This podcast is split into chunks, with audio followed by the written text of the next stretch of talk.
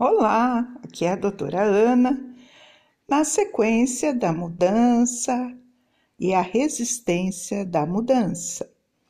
É um tema bastante apaixonante, eu acho, e acho também que você gostaria de saber como que isso vai evoluindo dentro da gente. Normalmente, o, o, o que a gente espera é que seja fácil. Essa emoção não é fácil de resolver. Então, aí é que entra a psicóloga para trabalhar essa emoção, essa dificuldade. Então, você tem alguma coisa para resolver, você tem alguma situação que você precisa mudar. E aí você começa a ficar com muito medo, medo da nova situação. Começa a resistir a essa mudança. Nisso, você consegue aumentar a sua ansiedade. Essa ansiedade vai trazer desconforto, vai trazer mais medo do que solução para o problema.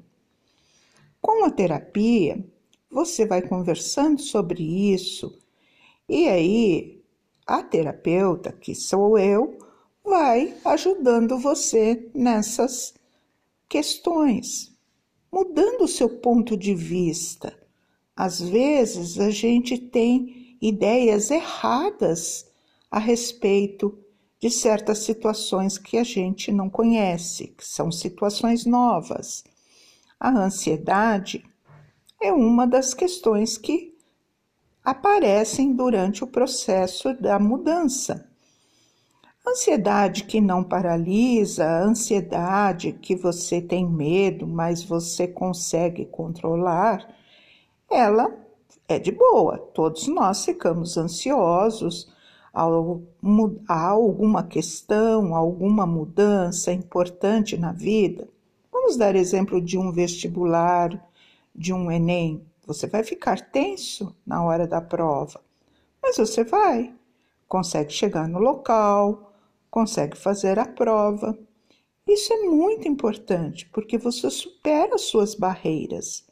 Agora, se esse medo vem e paralisa você de tal forma que você não consegue sair de casa, bem, aí já temos que conversar. Vamos falar sobre isso? Próximo capítulo eu vou dar sequência a esta ideia, a ansiedade sendo trabalhada na psicoterapia. Até mais!